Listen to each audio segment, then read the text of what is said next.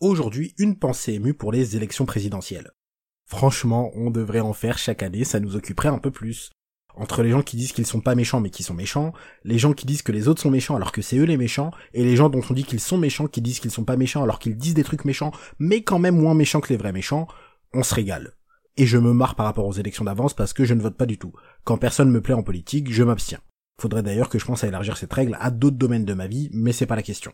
Quand toute la France est aussi stressée qu'à la dernière finale de Coupe du Monde, pour moi ces élections c'est un petit guingamp rince où je supporte personne. Mais même de mon point de vue, la politique c'est devenu effrayant. Aujourd'hui en politique c'est le plus hardcore qui gagne. Je pense qu'ils se sont trompés, ils auraient dû faire de la drill. Et on voit bien que ça n'a pas de sens quand on voit les sondages. C'est pas le résultat des sondages en eux-mêmes qui me pose problème, c'est qu'on en fait depuis le premier trimestre 2021.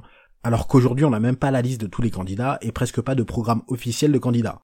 Alors oui, certains de leurs livres et de leurs interventions télé donnent des indications, mais c'est pas un programme officiel où tout est bien expliqué.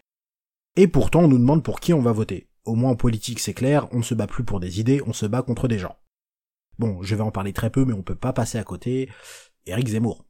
Je vais pas parler de ce qu'il dit ou de ce qu'il pense parce que c'est pas pratique d'enregistrer un podcast en se retenant de vomir, mais il a réussi à faire un truc incroyable. Il a fait passer Marine Le Pen pour quelqu'un de modéré. Alors, je vais pas jusqu'à dire que j'invite Marine Le Pen à ma prochaine soirée raclette, Déjà Marine, je la connais un peu. Avec elle, ça va forcément parler politique et immigration, et on pourra pas laisser tourner la playlist rap parce que c'est pas du tout ses goûts musicaux. Et je refuse de manger une raclette en écoutant du Michel Sardou, j'ai des valeurs et j'y tiens.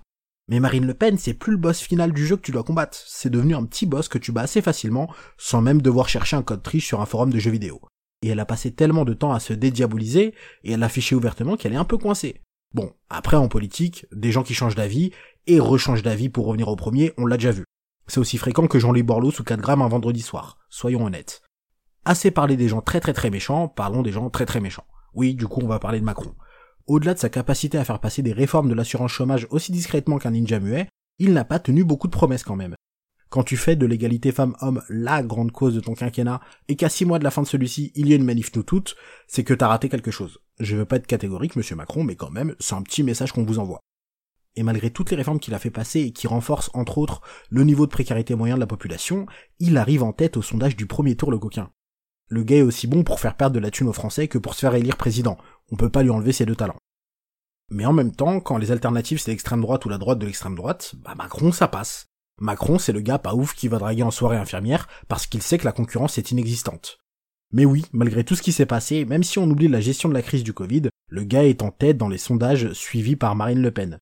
C'est un constat de conclusion assez triste, mais j'ai comme l'impression qu'on est dans un jour sans fin version politique.